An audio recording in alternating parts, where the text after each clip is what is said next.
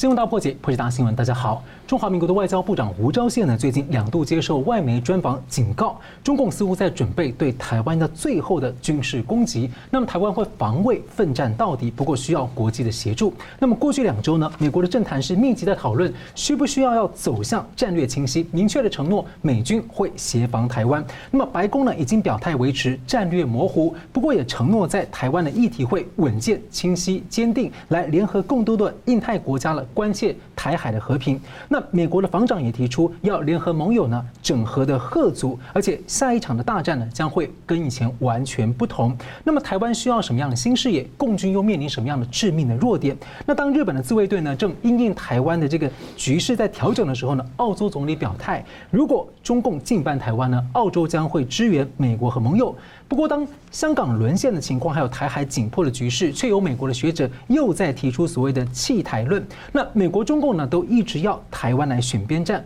本质跟手法有何不同？美国究竟可不可炮？我们介绍破解新闻的来宾，台湾大学政治系名誉教授明居正老师。呃，主持人好，明杰兄好，各位观众朋友们，大家好。军事专家吴明杰，好，主持人明老师，大家好。而本周的 G7 七大国的外长会议呢，又包含了印太国家跟非洲的参与呢，共有十多个国家。那聚焦在中共的威胁，还有俄罗斯。那本周也证实了，谈了七年的欧中投资协定呢，已经暂停向前推进。那不过呢，有台湾学者认为啊，欧盟会争取这个协定的意图并没有改变，它暂缓只是因为欧中关系紧张下的权宜之计，长期还是会来推动。那尤其德国总理梅克尔呢，虽然快要卸任了，他表态协定重要性是不言而不过德国九月份的大选之后呢，政治生态将可能出现显著的变化，所以请教明教授怎么看？说这个协定被叫停，这只是一个紧张下的暂缓了，或者说是一个呃美欧的这种强化跨大西洋伙伴的这个结盟的一个格局，对抗中俄之下，一个可能足以改变呃以往欧中连结关系的这样一个分水岭。哦，你的问题很大很长啊，应该这样说吧？呃，目前看来还是一个暂缓暂缓的一个状态。那将来会不会恢复呢？我们还得看。不过，我先我们先还原一下事情的过程哈。呃，这个事情会闹僵呢，当初是因为新疆棉嘛。是。当当之前就有一些摩擦了，比如香港问题什么的，大家有些摩擦，有些有些争议。那么，为什么在这个摩擦这么大、争议这么大，然后又闹了这么多多年情况下，最后还是通过呢？其实梅克尔讲得很清楚，这个这个贸易协定呢，对于欧洲很多国家呢，的确是意义重大。那回到闹僵的原因，闹僵原因我们刚讲说，最近的点火线呢是新疆棉花事件。新疆棉花事件呢，中共犯了一个重大错误，就是中中中共常常认为说，所有东西呢我用钱可以买到，那你们有你们的弱点，我到抓到你们弱点之后呢，你们就就会听我摆布。所以在新疆棉呢，人权问题在很多事情上面呢，他们都觉得说没有关系，等到最后呢有经济的利益绑住的话呢。你们一定不敢这么，你们会低头的，因为过去很多年很多事情都是这样子，所以我们都证明了。这次呢，他们想这个这个如法炮制，就没想到这次真的踢到铁板。这次呢，欧洲各国当然前面看了香港问题了哈，我们也谈了很多了，也有一些其他的人权问题啊，大家都有些争议，加上南海的紧张，加上台湾的局势等等，所以这东西是一件一件叠加上去的。那我想，大概这几年来让欧洲人生气呢，恐怕不止这些问题啊，包括疫情的问题。那疫情当然就是中共的角色呢，在欧洲其实是一个很多元的角色，很复杂的。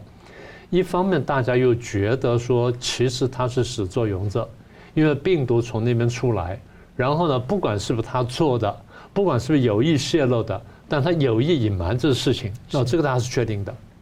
好。那既然大家知道他有意隐瞒，然后造成这么大伤害，大家为什么不太追究呢？因为大家现在看见我的经贸对他依赖度太高。德国已经讲出来了，德国的汽车呢，大概三分之二以上呢是要靠大陆，然后英国的很多这个产品呢要靠大陆，法国好一点点的好不到哪里去，然后欧洲很多国家呢跟大陆经贸关系都非常密切，比如说像意大利。其实呢，前几年还没有封的时候呢，我有机会到欧洲去开会，然后那个跑了几个城市，到很多城市最主要的大街上或大广场上面，看到最大的广告牌，你猜一下是什么？不会是中共央视吧？华为啊，华为，华为，而且那做的真漂亮，那个做做就是外国的风格，但他卖的是中国大陆的产品，所以是洋人帮他设计，然后做了很大的一个屏幕。我在很多地方都看到，而且都不一样。所以换句话说，每个地方呢，它都精心打造，配合了当地的这个文化传统啦，或者品味啦，或什么等等的，然后打造出来。所以就说，欧洲跟跟中国大陆呢，这么多年的经贸关系太过密切。我一直讲说，我说大家这次呢，要对付中共，比当年对付苏联要难，甚至比对付纳粹要难。纳粹是直接就明火执仗，拿刀拿枪抢进来了，打进来了，所以你感觉很强烈。苏联呢，跟你没有经贸关系，然后你跟他意识形态对抗，他经常威胁你，你觉得哇很可怕。中共不是，中共是鲸吞蚕食，慢慢渗透进来，这不要改变你的世界观，然后就用钱去买你，还会给你催眠，然后再给你催眠，然后你觉得说还不错，还不错，还不错，然后自己就吞下去了。所以这两天大家可以看到。很多媒体在讲说，这些大这些国际的这些大大企业的高管呢，到了大陆去了，本身犯了斯德哥尔摩症候群。我明明知道他在欺负我，明明知道他在压榨我，明明在干什么，但是呢，因为我觉得说我这边还有利益可图，所以我是不是忍一下？不但忍下来，还回头跟人家讲说，你也来参加一份吧，就变成这种情况。好，所以闹到这样的时候呢，双方经贸关系太密切。即便现在因为这棉花的问题，因为什么问题相互制裁呢？但是看起来呢，暂时性的动作比较多。但是中共却真的低估一点，欧洲人这一次呢，对人权问题呢，真的比较在意，真的比较在意。那讲了这么多次香港问题呢，英国对香港当然很在意了。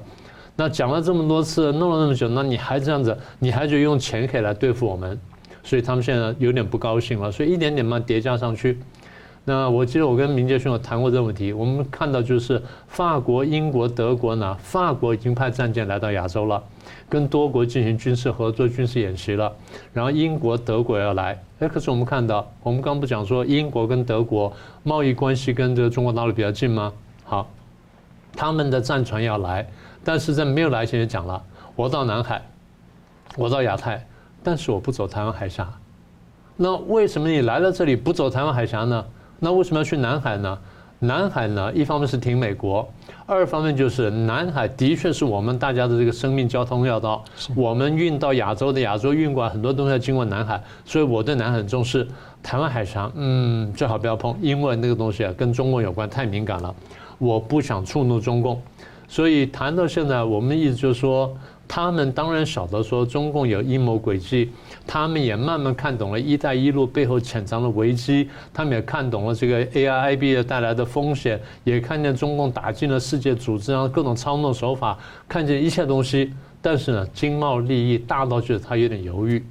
他们说我们到底是放过去还是怎么样？但现在到这个时候呢，因为我惩罚了你四个人，是我惩罚你新疆人、新疆那几个人。那个坦白说，你仔细看看，比较是象征性的。是中共如果说吞下来了，那这事情是没问题的。中国现在不吞，中国打战狼外交，好，那战狼外交又又激发了大家怒火。为什么呢？你已经干了这么多坏事，我们大家都已经忍下吞下了，只有你还用战狼外交在那边理直气壮在那骂我们，骂这骂那骂瑞典骂每一个国家，很多国家都被他战狼骂完了。那他们想说，那如果真的这样下去的话，我们的价值观，我们的底牌真的被你摧毁，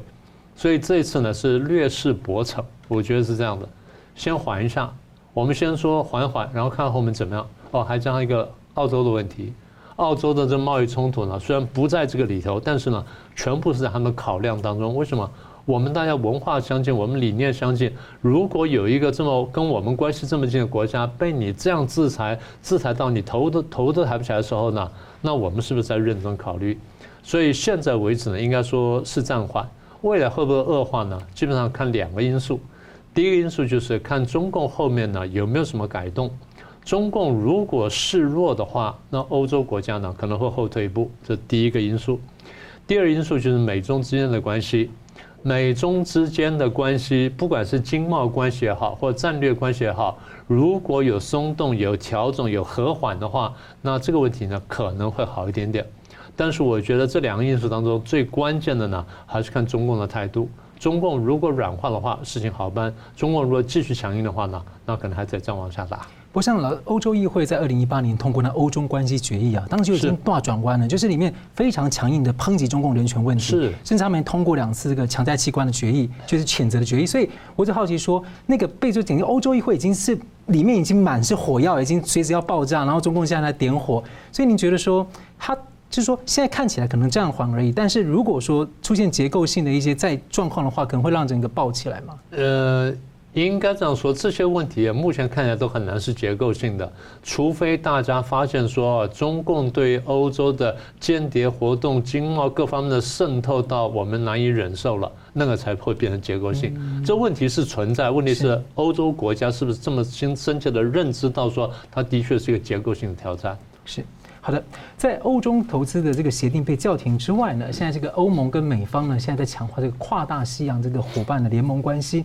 那么欧盟最近同意了美国、挪威、加拿大呢加入，要强化一个军事流动性。那这有助于快速运送美军在欧洲的部署的一个防卫计划。那欧盟在二零二八年以前呢，每年会从联合预算拨出大概二十亿美元来投入，并且支持北约组织。所以请教明杰兄，您怎么看说这个这样的一个跨大西洋的合作的这个防卫计划，对于目前全球格局的局势是能够稳住，呃，俄罗斯那边能够更专心应对亚洲吗？或是？我想这当然还在一个动态的变化之中，但是它这个当然会牵动到美国未来战略重心到底是摆在亚洲或是欧洲啊。那特别是因为这一次这个欧盟各国防长呃共同同意邀请这个美加还有挪威哦加入这一个。欧盟的防卫计划，所以被外界视为说是跨大西洋啊。那过去当然，因为呃，川普执政的任内，曾经欧盟内部有提出所谓的这个战略自主的这样的一个意见，就是说，在欧洲的防卫上面靠欧洲自己后，加上北约哦，那不再仰赖美国。但是我们看到，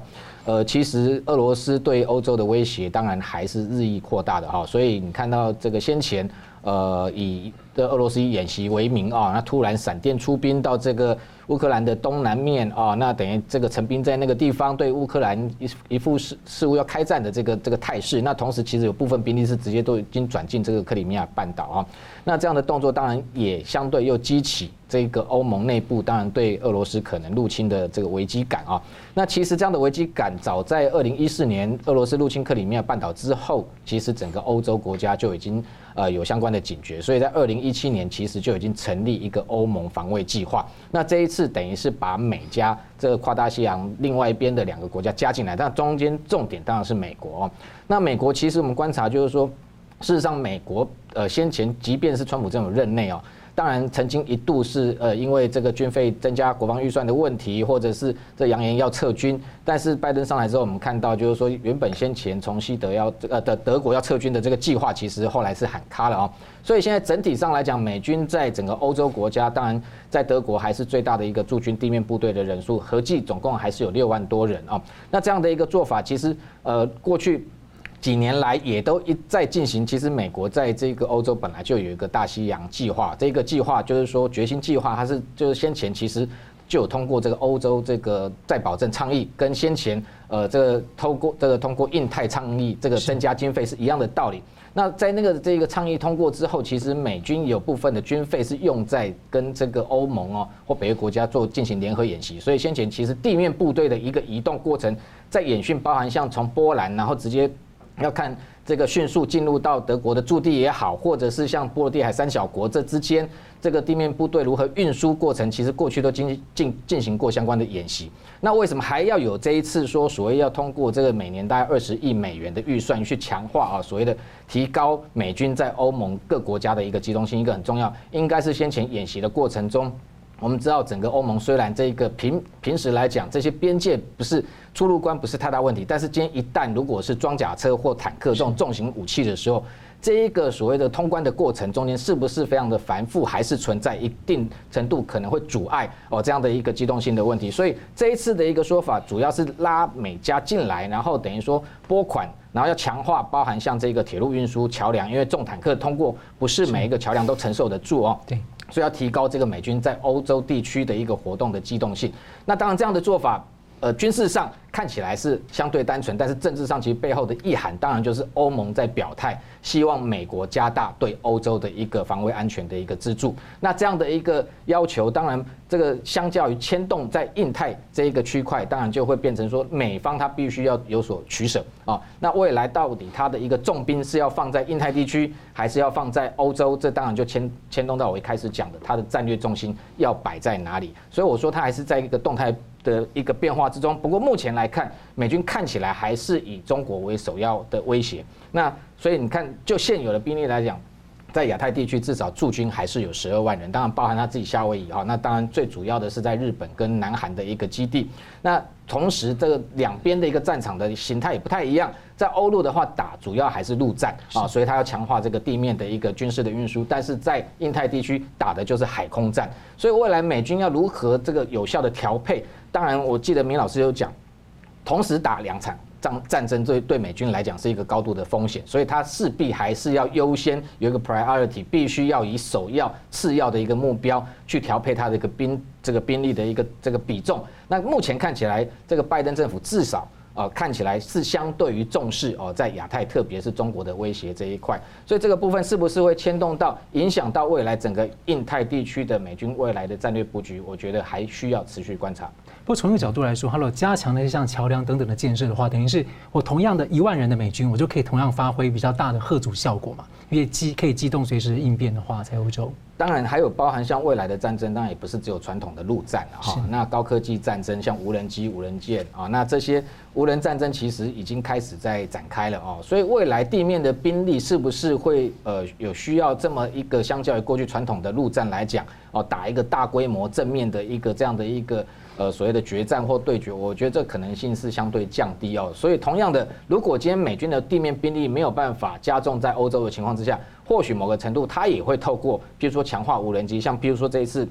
这个乌东啊，这个俄俄罗斯可能有入侵的动作之前，美军也是这个开始出动无人机到它的边界去进行这个相关的一个侦查。那在在印太地区也是一样的道理。所以未来，我认为美军在海外派兵驻军的这个部分，海空兵力的强化会持续。那高科技的一个相关的装备，我觉得会也会纷纷投入部署。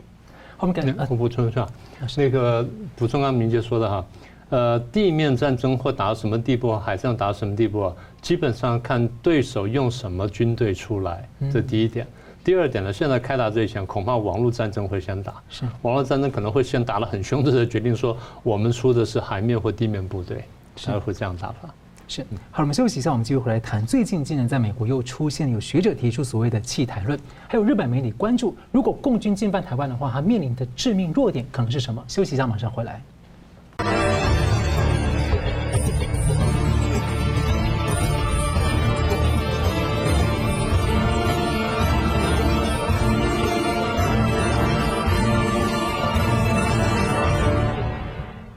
回到新闻大破解。当我们大家看着香港一步步的沦陷，而台海的局势步步的升高，而这个时候呢，各国在发声，却有人又提出了所谓的弃台论。美国的学者格拉瑟呢，他主张的是守势现实主义。最近在《外交事务》杂志发文呢，认为拜登政府正回避两岸的难题。他建议要调整美方对台湾的承诺，就被认为是弃台论的观点的代表之一。他二零一五年呢，就曾经讨论美中可能考虑所谓的所谓大交易。那不过呢，有美军背景的专家赫辛格也在《外交政策》呢杂志反驳他，认为说抛弃长期的民主盟邦啊，这在道德和战略上都是零分。那么。所以想请教一下明明老师，你怎么看啊？就看起来，最最近有一些台湾学者也在呼应这个格拉斯的观点，所谓的弃台论，认为说美国就是不可靠。所以请教明老师，你怎么解读这样的一个呃这样的看法？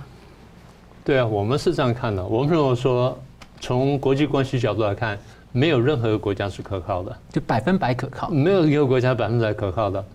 因为在一个我们说的是呃无政府的丛林般的国际社会当中。每一个国家呢，要为自己的生存、安全、发展而负责。我不能依赖别人，这是基本的观点。为什么呢？因为每个国家得先顾自己。是，每个国家在顾自己的时候，可能会伤害到别人，那当然也可能会帮到别人。但我们得从坏的角度去想，就是说，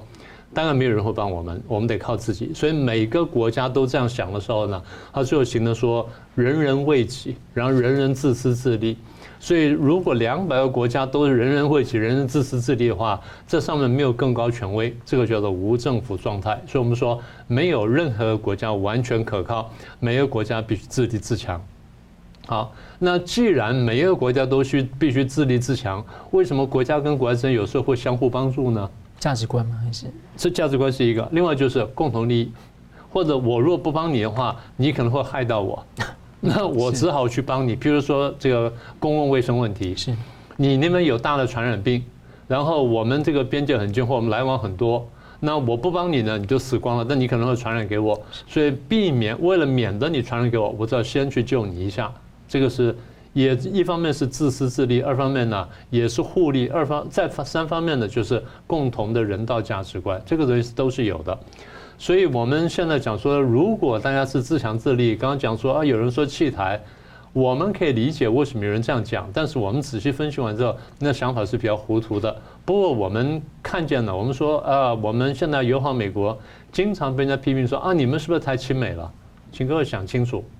我们友好美国是我们发现现在美国跟我们有共同利益或平行利益，我们可以彼此利用，就这么回事。这就是过去讲的这个上兵伐谋，中兵伐交嘛，这就是伐交嘛。如果说你看到有好的因素你都不用哈，你是自找麻烦。好，那是第二点。第三点呢，我们在听到这些人讲说啊，有人说要弃台，那台湾有人说啊，美国不可靠什么等等，不一定是有意，但至少是无意的呼应了这种看法，削弱了我们地位。那我们就要追问了，我们要追问三个问题。第一个问题，那为什么有人在台湾呢？特别要强调说美国人最坏？我不是说美国人好，我只是说为什么一直有人说美国人坏？我们等下再谈这个问题。好，这是第一点。第二点，有人一直在强调说台湾不可以去相信美国。好，那我也可以理解。但是有人讲第三点说，所以呢，中共比美国更加可靠。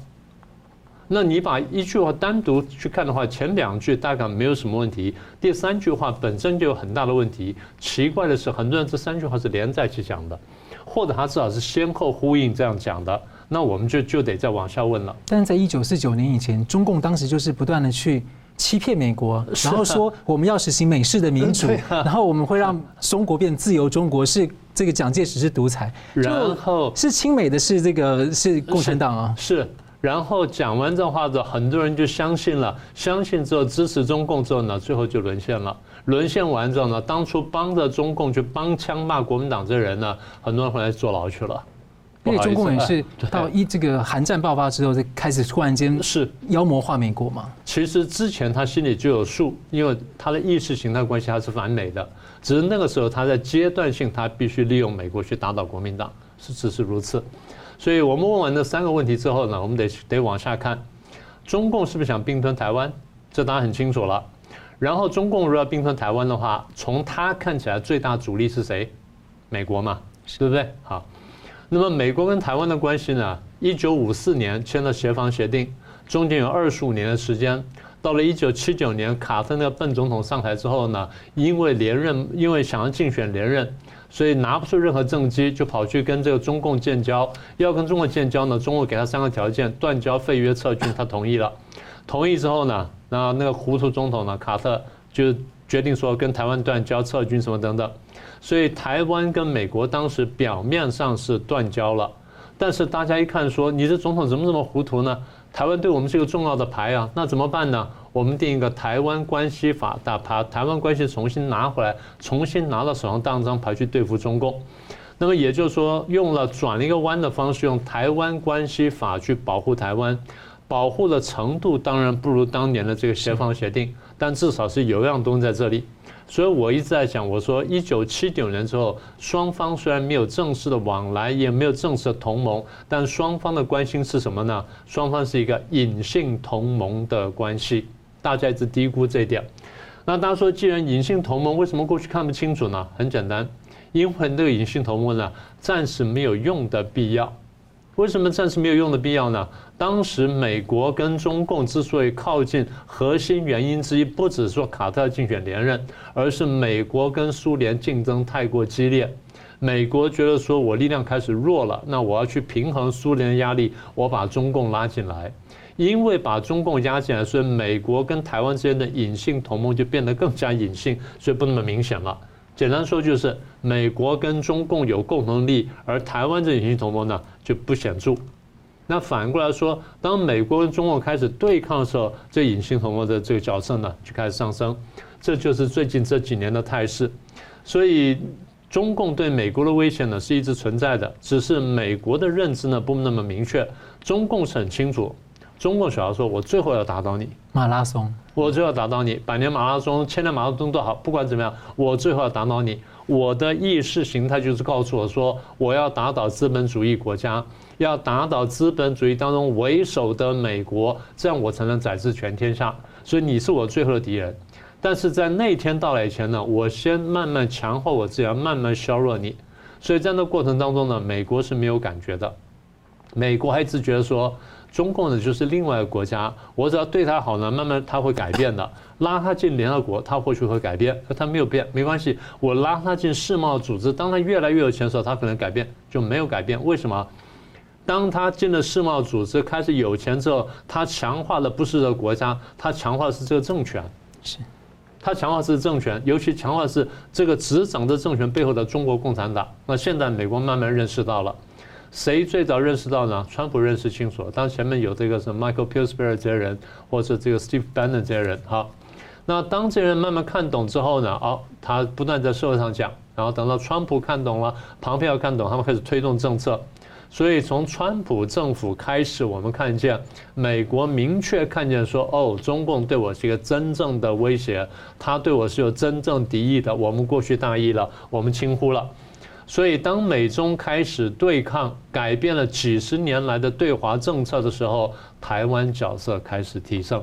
这时候美国才认识到，好，当台湾角色开始提升的时候，台湾过去呢很愉快。一边呢跟大陆做生意，一边呢跟美国呢保持好良好的关系，所以我们在当中为抚百战，我们过得很愉快，所以我们不需要选边。哦，我们说我们不用选边了，我们不要选边，为什么？美中关系不错，所以台湾不需要选边。但这句话的反命题就是，当美中关系破裂的时候，台湾会被迫选边。它逻辑就是这么简单。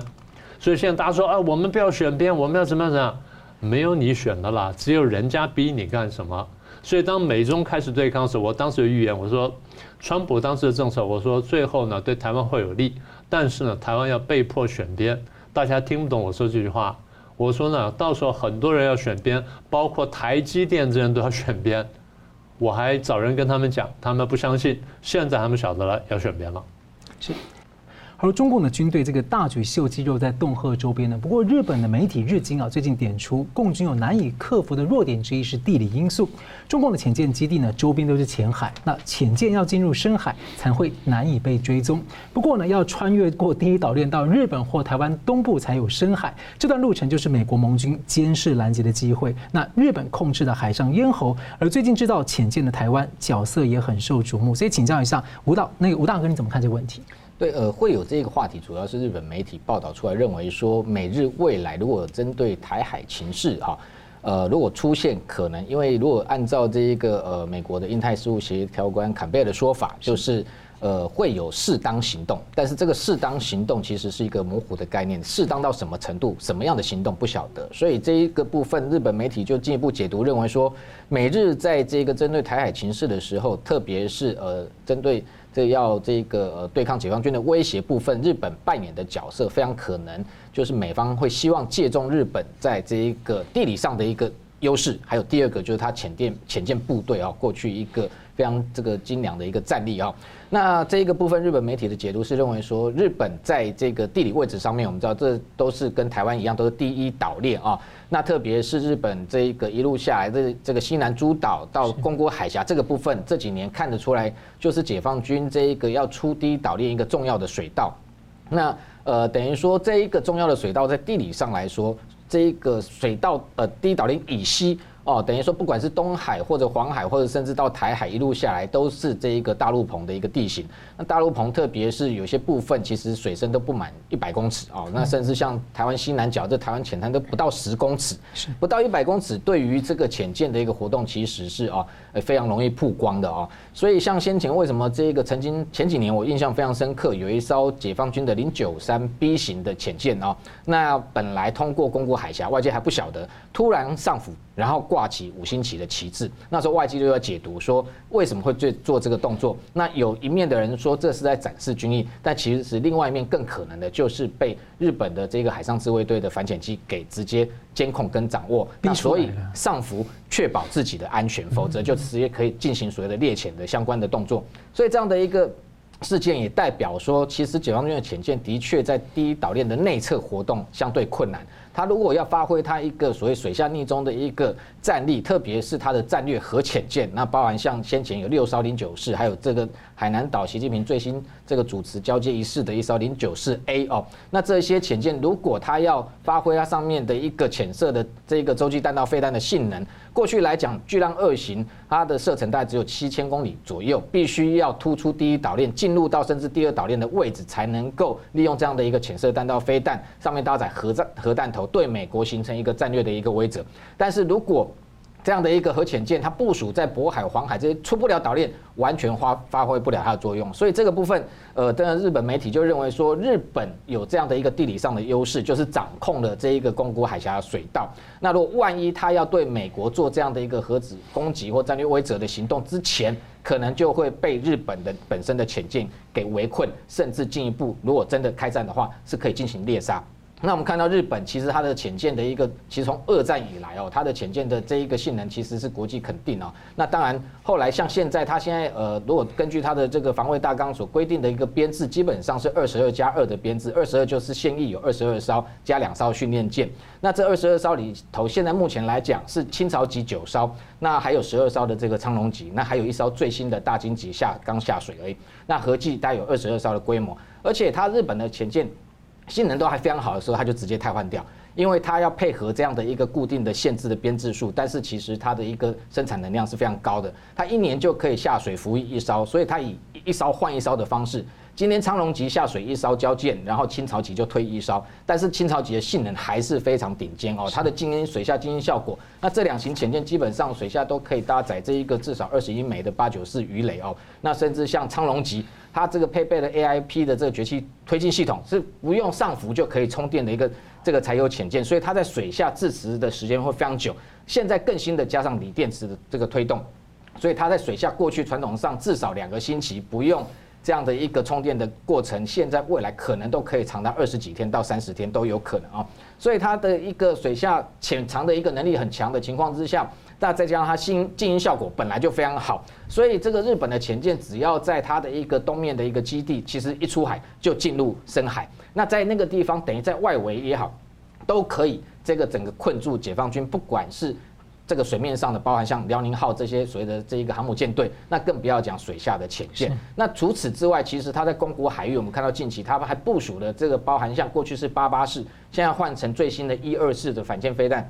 射程可以到两百公里。等于说，在两个外离岛分别部署的情况之下，涵盖整个海峡，所以从水下可以打击这个解放军的一个这个海上兵力，水面上也可以打击它的一个船舰。在这种情况之下，那日本媒体认为说，日本这个扮演非常重要的角色，就是这样的一个地理优势，不管解放军他未来军力再怎么发展，都不可能改变哦这样一个这个地理的优势，所以。这样的部分对美国来讲，当然充满了一个战略上重要的一个合作价值。也就是说，如果未来日本负责海上哦，真的开战的时候猎杀解放军的海上舰队，那美军就可以两只手腾出一只手来，全力在这个空中的部分来对这个解放军进行压制。所以这样的一个美日所谓的适当行动，当然日本媒体从这个部分去解读，也认为说日本其实在这中间扮演非常重要角色。是，而且如果说它这东海可以过好的话，各国就可以主要是在经营南海整个锁住了。好，我们休息一下，我们继续回来谈一下这个呃，美国的防长呢最近提出了所谓的这种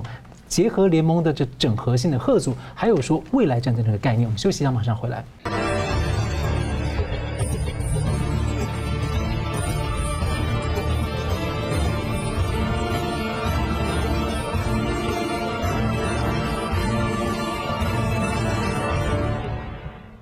回到新闻大破解，上周呢，美军的印太司令交接，那台湾的海军司令也参加了。那国防部长奥斯汀呢，是发表他任内的第一场的重大演说，指出下一场呢，美军要面临的重大战争模式和以往的传统战争是完全不同。此外呢，美军还要达成这个陆海空太空网络跨领域的整合一体化的威慑吓阻和盟友伙伴来共同应用。目前能力还有新的能力。请教明杰荣，兄您怎么看？说防长提出这样的一个未来战争概念，还有台湾在美中交锋的第一线呢，应该要有怎么样的一个视野或是准备？我想这个奥斯汀他谈到下一场战争，跟他过去，因为他是曾经是中央司司令部的司令哈，主管这中东战争。那过去从伊拉克战争或阿富汗战争一路打下来，都是所谓传统战争，所以他强调未来下一场战争绝对跟他过去二十年经历的战争是形态是完全不同。那至于说这个形态完全不同，当然还要涉及到这个战争的包含像它发生的区域、它的规模、它的时间、它的大小，这些都是相互牵动。那先回来讲说。如果照他讲的这个战争的形态跟模式会截然不同，基本上来讲，当然就是作战的方式哦，可能参与这个呃作战的这些硬体的装备，或者是这个硬战争也好，软战争可能都是不一样。我先讲硬战争的部分，硬战争的部分，我们当然最近观察。美军的一个作战呃演习的形态，的确，特别是像美国海军最近才进行了一场这一个无人战斗演习哦，二零二一中间结合了这个大批的无人机跟无人的船舰，然后也这个派了有人这个传统的哦军舰、传统的军机，但是中间有一个很重要的就是还布满了所谓的这个传感器，这些传感器有的是陆基的，可能是像雷达或者是海基的，在海面上的，在空中的无人机挂载的，甚至。天空呃天基的这个卫星，那也就是说未来由无人加有人中间再加一个传感器的串联，把它形成一个未来战争的一个战场形态。这样的一个战场形态，基本上可以大幅的降低伤亡，而且它的反应会比过去更加的迅速。就是说，透过这样的一个大批的无人载具在前方。然后去搜索、去定位，然后把相关的一个这一个呃敌情的一个目标来讲，直接透过中继的一个不管各型的无人机再进行传输，再传递给后方，包含像有人的传统的军舰也好，或者是空中的载具也好，进行大规模远距的精准打击。哦，这会构成未来一个新形态的一个作战战场的一个这样的一个轮廓。那这样的一个好处是说，它我刚刚讲的就是说，第一个。人员死伤的这个呃机会下降，第二个成本有可能也会降低，因为包含像这些无人机、无人载具，未来大量生产之后，它这个。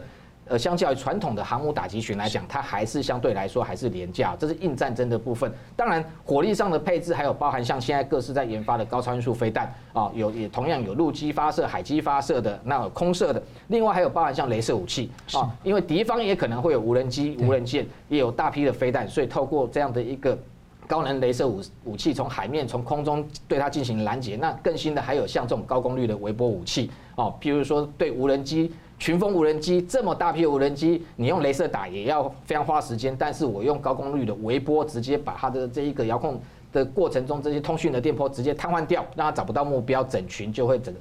直接把它这一个呃等于摧毁掉。那这样的一个作战形态，可以想见未来会在新一代的一个等于说美国认为的认知的这个硬战争里面会出现。那当然中间配合的，当然每天都在已经在。这个发生的网络战争、心理战争，其实都已经在进行哦。那这个是战争的形态，但是回过头来，下一场战争到底对手是谁？地区在哪里？时间什么时候发生？这个就是值得探讨的地方。那我们当然。奥斯汀他没有明讲哦，我未来可能发生下一场战争，我的对象是谁？但是当然外界主要当然就是剑指中俄的可能性是最高。那如果他像他这一次他交接典礼是在印太司令部夏威夷，他面对的一个首要敌手，目前威胁最大的当然还是中国哦。所以如果今天他的一个目标是中国，回过头来就牵涉到未来这一场战争，他的一个战略的目标是什么？如果今天是美中之间爆发战争，他的一个形态绝对。异于传统两个因为主权纷争爆发战争的这样的一个形态，当然就是说，呃，对中国来讲，譬如说今天如果战争发生在台海，对他来讲还有主权意涵，但是对美国来讲可能不见得是这样，因为这背后更重要的是一场美中争霸战哦，就是中国企图要取代美国。那在这一场美中争霸战军事的硬战争爆发之前，其实全面性的战争早就已经开打，包含像贸易战，包含像。这个外交战、科技战，甚至谍报战，每天都在进行啊。那真正，呃，你说会不会真的开火，然后进入所谓的硬战争？我觉得这中间有非常多不同的层次啊。如果以美国现在来讲，它明确目标是以中国为首要假想敌，当然它的战略目标第一个是透过军事压制、遏制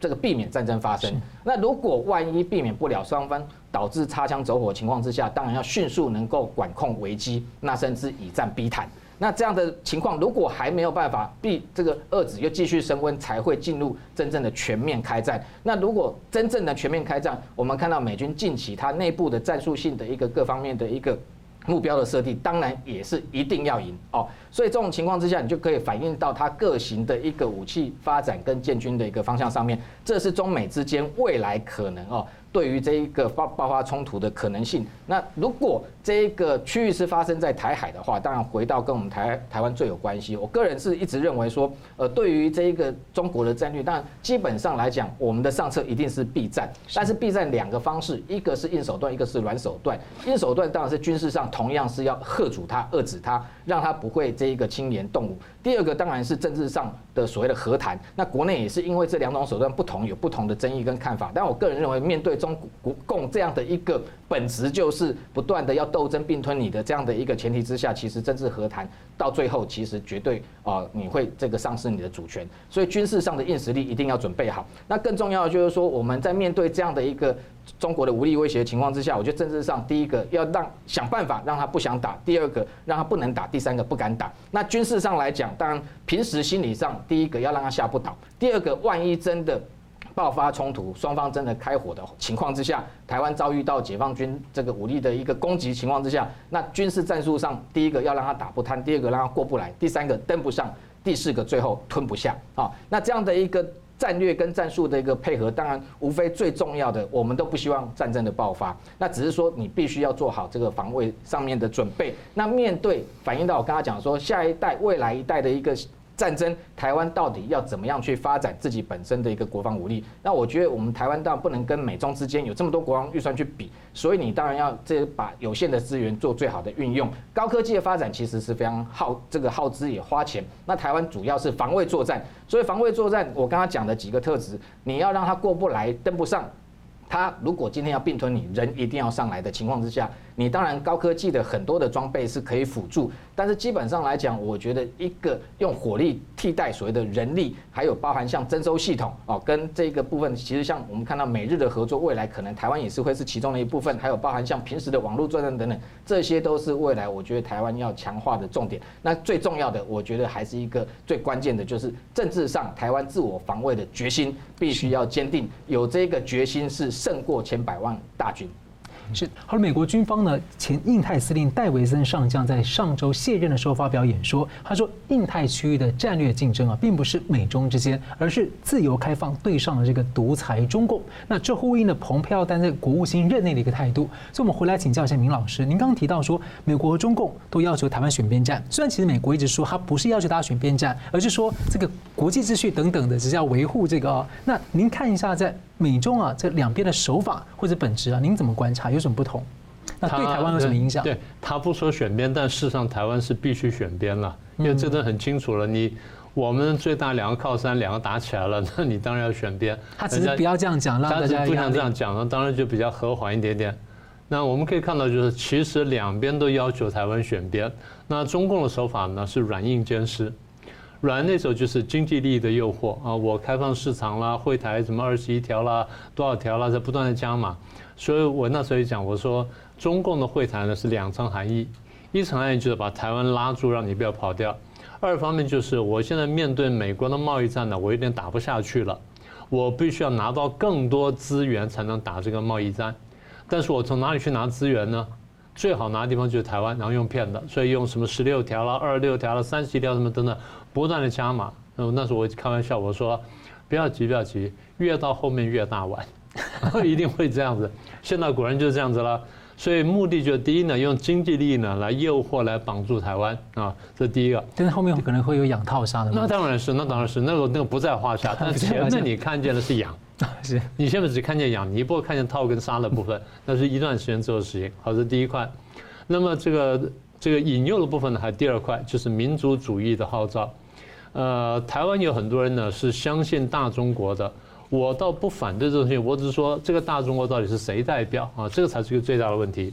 好，那现在民族主义的号召，大家晓得，他们大概这话讲了已经一段时间了，至少大概从九零年代中后期呢，开始慢慢讲说中国崛起啊，最早讲说中国崛起，然后后来讲说啊这样讲太危险了，所以讲说什么呢？和平崛起。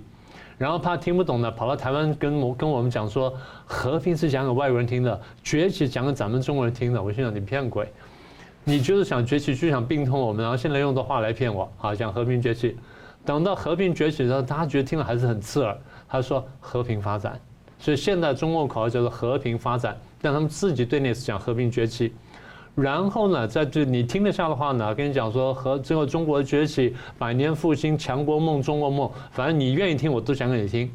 也就是说，一方面用经济利益的号召，二方面呢还有民族主义的号召，然后吸引你。那如果这两个不管用的话呢，那硬的时候就要来了，就是武力恐吓。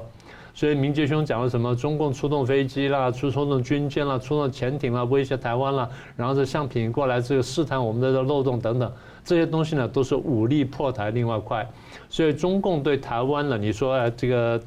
要求台湾选边站了，两种，美国是呃，中共是两种手法，软的手跟硬的手，两手通用。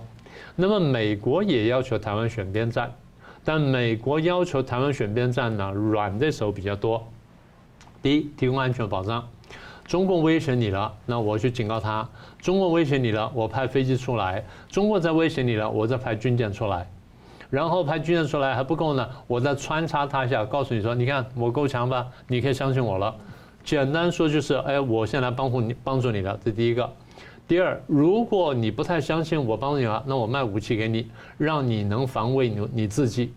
呃，卖的武器会比较贵，然后卖的武器呢可能不是最先进的，但对我们来说呢，我们没有其他选择。我不是说美国好，我是说我们没有太多选择，这是一个卖方市场。那么，如果我们能开辟别的场那个市场的话，那是更好。譬如说，我们在跟美国买是 F F 十六之前，我们先买了法国的幻象，因为我们跟法国谈成了幻象，所以美国才敢卖 F 十六给我们。这样我们也可以。所以看我们有没有这本事。好，那第二个是军售台湾，第三个呢也是这样给我们商业利益的诱惑。美国跟我们做生意，我们也很乐意，因为我们赚美国钱呢，相对来说也比较容易。所以美方对我们的这个选边的条件呢，看起来是引诱的比较多，经济利益啦、安全啦、军售什么等等。那不管怎么样，就是台湾在夹在美国跟中国当中是被要求选边站了，这是事实。在过去没有选边站，我在前提来讲，我说在没有选边站的时候呢，台湾一直是在中国大陆跟美国之间是为辅摆荡的。我前面讲我说。台湾呢，经济上更多靠大陆，尤其八零年代后，然后九零年代开始，这样已经三十多年的时间了啊。经济上更多靠大陆，但是安全呢，更多靠美国跟日本啊。比如说美日安保，所以我是形容我说台湾的这角色呢是为辅摆荡，大国家摆荡的空间可以很大，台湾很小的摆荡空间很小，但我们的确是可以摆荡的。经济上我们更靠大陆一些，然后安全上更靠美日一些，在这当中为辅摆荡。好，那现在到达美国跟中共对抗的时候呢，我们就比较难摆荡了。我们被要求选边，选边就没得摆荡了嘛。所以现在我们的困难在这里。很多时候我们不能选呢，我们要怎么样讲？我们不要这个呃，不要鹬蚌相争，渔翁得利，没有办法，因为现在你就在这里，你的角色就只有这么大。如果台湾是十倍大、二十倍大，甚至更大的话，台湾或许不用选边，但台湾就这么一点点大，那然后你的各方面压力都很大的时候，你是要被迫选边的。好，台湾呢在选边当中，那么我们很容易，我们说到最后安全，我刚讲了，安全上面我们会选美日，所以我们前面不是说了吗？我们说中共想要并吞台湾，要并吞台湾呢，就要把台湾的外援全部切掉。七十年下来，他看见台湾最大的外援就是美国，所以他要并吞台湾的话，最后必须切断美国，切断台湾最大的外援，切断美国。简单说，必须切断台美关系。好，问题是怎么切，然后怎么样去，怎么样去用力？那么一句话说完，用中共呢，在切断台美关系的这个问题上面，用力的方向就是挑拨离间。就是挑拨离间台湾跟美国之间的关系，我寻找你们之间的矛盾，哪怕是最小最小矛盾，我拿出来挑好之后放大。好，你看这问题很大，这问题严重，所以你不能相信美国，美国人最坏，美国人欺负你，美国人骗你干什么等等，不断把它扩大。人呢很容易听坏话的，尤其是当你心中有点犹豫不决的时候，你是更容易听坏话的。听一遍你不觉得，听两遍不觉得，听多了慢慢慢慢就觉得了。所以，当